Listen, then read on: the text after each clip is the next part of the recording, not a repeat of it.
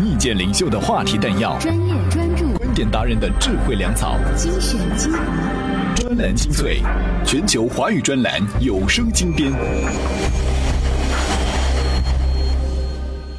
各位好，这里是专栏精粹。今天节目一开始呢，我先给大家分享这么两句话哈。第一句话，技术的进步往往不是一蹴而就的，往往是在经过了一定时期的原始积累之后，技术对社会乃至人们生活所产生的影响被大多数人感知之后，它的里程碑式的飞跃才会被人们用科学的方式总结出来。人产业也一样。第二句话呢是，做任何事情都不外乎两大要素。目的和方法，通常意义上的创新，就是在目标既定的前提下，方法上的千方百计。更简单点说，就是由供给者提出一个全新的解决方案来满足用户的需求，这也是颠覆式创新的要点。哎，这时候有人就要问了，这两句话表达的是什么意思呢？给您解释一下哈。这第一，技术产业的进步呢是渐进性的。当它实现规模效应，或者是进行社会化的大生产之后，才更容易引起大家的重视。第二，创新，尤其是颠覆式创新、破坏性创新，强调的都是新的解决方案，但是明确的目标是前提和基础。哎，今天啊，开场说了这么多，为什么呢？这是为了引出今天的主题。今天呢，给您聊的是 3D 打印。专栏精粹今日话题：3D 打印是否一开始就搞错了方向？如何看待 3D 打印的瓶颈？3D 打印对智能硬件创业者意味着什么？为什么说中国正沦为 3D 打印的配角？专栏精粹为独立思考的经营者服务。刚才我们说到，创新是在目标既定的前提下，方法上的千方百计。3D 打印的成品，无论是小巧玲珑的模型、溶解速度更快的药丸，或者是形象栩栩如生的复仇者联盟人物，等等等等，哈，这些提供的呢，都是一种解决方案。现在，这些解决方案已经是从医药、建筑、工业、汽车制造、教育等方方面面改变了人们的生活。而担当前提和基础的目标，或者说用户需求是什么呢？接下来这篇文章。我们来听一听硬件创业者对 3D 打印技术的看法。专栏文章：3D 打印对智能硬件创业者意味着什么？作者：阿拉丁科技创始人陈良龙。有过创业或职场经历的人，大概都知道。硬件产品的诞生会经历创意、设计、研发、生产到上市等几个环节。在产品设计阶段，各个团队会对设计进行反复的讨论，尤其是设计师和结构工程师，甚至研发工程师一起多次交锋，最后定下设计终稿，交由代工厂开模。但是很多他人经验表明，这种模式存在两个比较大的风险。第一，开模的费用很高，调整也依赖代工厂配合的程度。第二，往往开模后都会不达预期，需要调整设计，而 3D 打印就能解决这几个问题。外观设计阶段，将产品设计成 3D 模型，并且打印成实物，团队每一个人都能看到一个粗糙但接近实际的产品。设计师以此讲解其设计思路与关键创意，讨论的效率就会大大提升。产品验证阶段。设计师与结构工程师、研发工程师需要一起讨论，确定整个产品的外观与内部结构，利用 3D 打印制造出更接近于设计的产品，包括内部结构。整个产品团队就做到了每一处细节的确认。原型验证阶段，用 3D 打印技术完全按照设计制造出产品的原型，团队内部可以对产品的细节做进一步优化，对外也可以展示产品，尤其是可以支持团队进行路演、众筹以及投资人深度交流。最重要的是，对比采用代工厂开模验证的传统方式，成本只有二十分之一不到。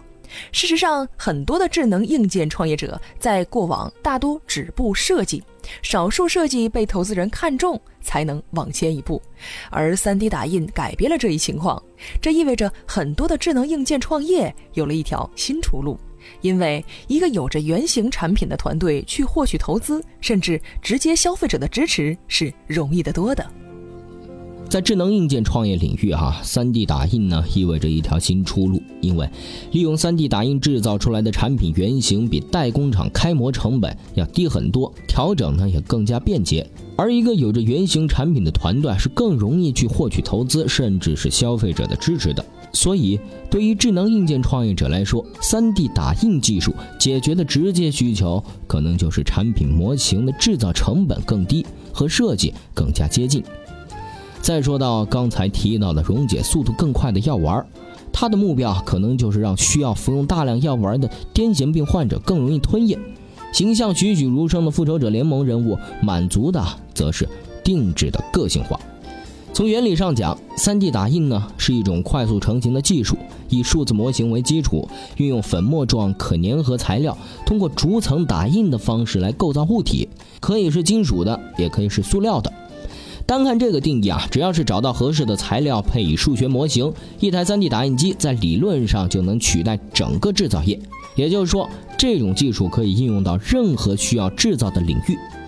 事实上，采用 3D 打印制造出的产品早已是琳琅满目，药丸、产品模型、复仇者联盟人物等等的出现啊，也是说明 3D 打印需求广阔。可是，3D 打印在国内的状况。现在却并不理想，这又是为什么呢？专栏文章：中国正沦为 3D 打印的配角。作者：IT 评论人康斯坦丁。从逻辑和市场需求来说，3D 打印前途无量，但具体到中国却难言乐观。事实上，目前国内的 3D 打印企业虽然正野蛮生长，但盈利者寥寥无几。大家只是拿到风投的钱之后，过了一把高科技玩家的瘾，便轰然倒地。况且，相比于欧美发达国家，中国的技术还只能说处在起步阶段，特别是在关键核心零部件方面，几乎是一片空白。单就激光器来说，我们只能进口美国、德国的设备。这种情况与九十年代初中国制造业进口日本的贴片模式如出一辙。更尴尬的是，3D 打印需要编写软件作为其灵魂的输出，但很遗憾，中国还找不到可媲美 Google、微软的软件企业，自主研发也就成了空谈。其实，按照现在的发展进度来看，中国不能妄想成为 3D 打印的领导者。纵然有总理的帮忙，纵然有庞大的制造业市场，我们都不可能成为主导者。但安静的做一个配角，也未尝不是一件好事儿。与其贪多求全、大跃进，倒不如专攻一个领域，做好 3D 市场的有力补充。除了 3D 打印机本身的软硬件之外，决定这个行业的另外一个核心要素就是材料科技。在理想的 3D 打印市场内，势必要找到高强度、耐高温、抗腐蚀、具有一定环境适应性的新材料，而这有可能成为中国在 3D 市场的突破口。从逻辑上讲，哈，3D 打印之于制造业的改善，最具审美性的莫过于在效率上的提升，以及快速满足个性化的制造。另外，除了效率的提升之外，制造业也需要兼容消费者日益多元化的需求，而仅仅是医学领域的想象力啊，这就已经是让人兴奋的睡不着觉了。可是，为什么 3D 打印前途无量，到中国就难言乐观了呢？哎。这是一个值得我们深思的问题。重览优质文字专栏，汇集高明精英智慧，欢迎收听专栏精粹。欢迎回来。除了康斯坦丁先生提到的几点原因之外，哈，3D 打印在中国难言乐观，还因为人们对 3D 打印的需求量实在是太低。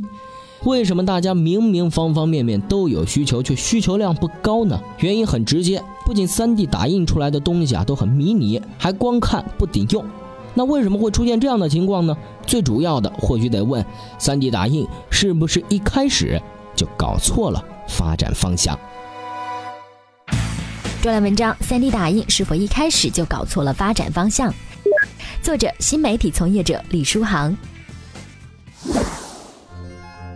为什么它的需求量不高呢？因为它现在依然只能打一些小的摆件，就算大的东西，也只不过是把小东西放大了而已。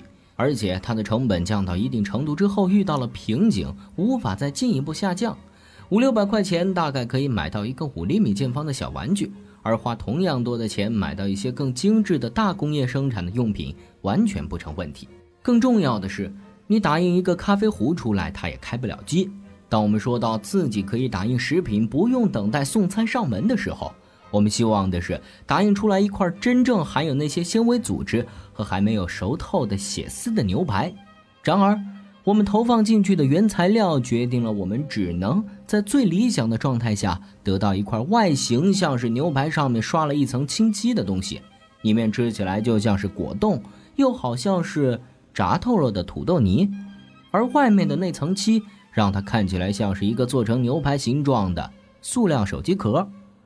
现在的 3D 打印选择的发展道路是：首先根据已经做好的 3D 文件勾画出外形和轮廓，然后接下来用烧结、光雕等等不同的成型方法把外形打印出来。里面是什么东西就不再重要。然而，接下来的两条发展道路在于提高精度和降低成本。让我们披上时间包袱皮，直接让这一条进化道路走到尽头。你会发现，这种东西在未来依然只能做摆件。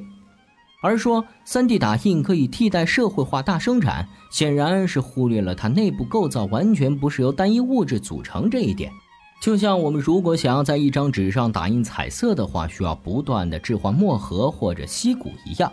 而墨盒和锡骨的背后是能够把几种不同的金属颜色放在一起来调整，这几种不同的颜色就相当于 3D 打印的不同原料。如果在 3D 情况下，我们想要打出尽可能多的品类，光是存放这些 3D 墨盒的地方就能够堆满一整个房间。而且跟电脑体积的压缩不同，信息可以放在越来越小的存储介质当中，而实物不行。也许今后可能会把一些特别需要的原料通过管道运输，拧开管道接一点放进去打印。但是要看到那种景象，可能也得等个一两百年。可以想见，如果不能解决多种物料混合的问题，那么接下来的物料获取、置换等问题更无从谈起。而这就使得 3D 打印再怎么发展，也无法替代社会化大生产的产物。所以。要是继续沿着提高精度加降低成本的方向走下去，未来是否会证明这是一条弯路呢？或者说，我们需要等待比想象更长的时间，才能看到 3D 打印的爆发式普及呢？没错，不管是技术还是产业，往往都是有一个渐进性的过程。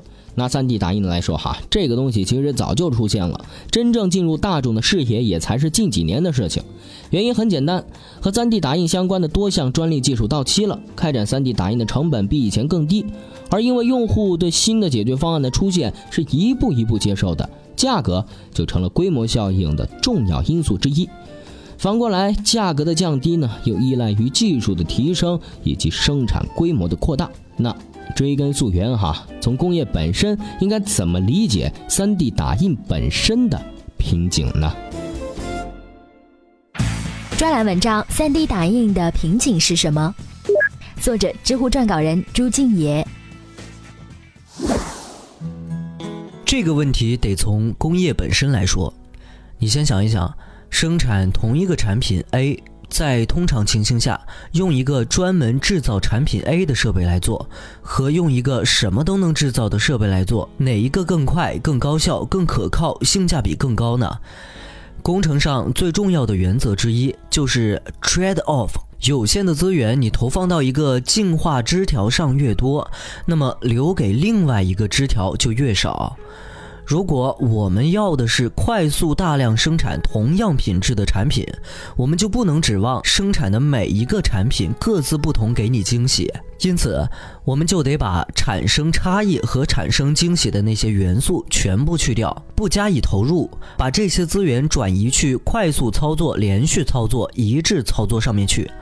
所以啊，冲压的产品，泛泛的说，比铸造更适合量产。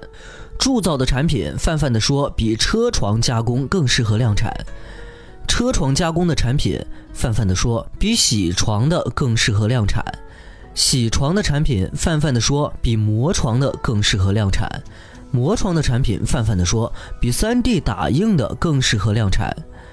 那为什么 3D 打印的永远排在最后呢？因为其他的加工方式都可以用半成品原料，来把一部分加工工序前置到极大规模、极高效率的地方去。比如说，车床用的棒料、铣床用的板料，都是在上车床、铣床之前，以我们全社会最优化的流程生产完毕的。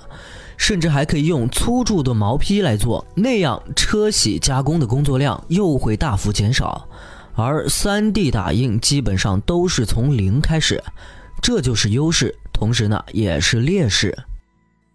的确，趋势啊时时在形成，在发展，顺势者昌，逆势者亡。3D 打印这个话题哈，今天呢就给您先聊到这。今天啊，您在咱们微信公众号“充电时间”回复关键词“颠覆”，哎，我们再给您看一篇文章，从一个挺奇怪的角度来谈一谈创新。哎。感兴趣的可以去咱们公众号回复关键词“颠覆”。好了，今天的节目呢就是这样，感谢您的收听，咱们下期再见。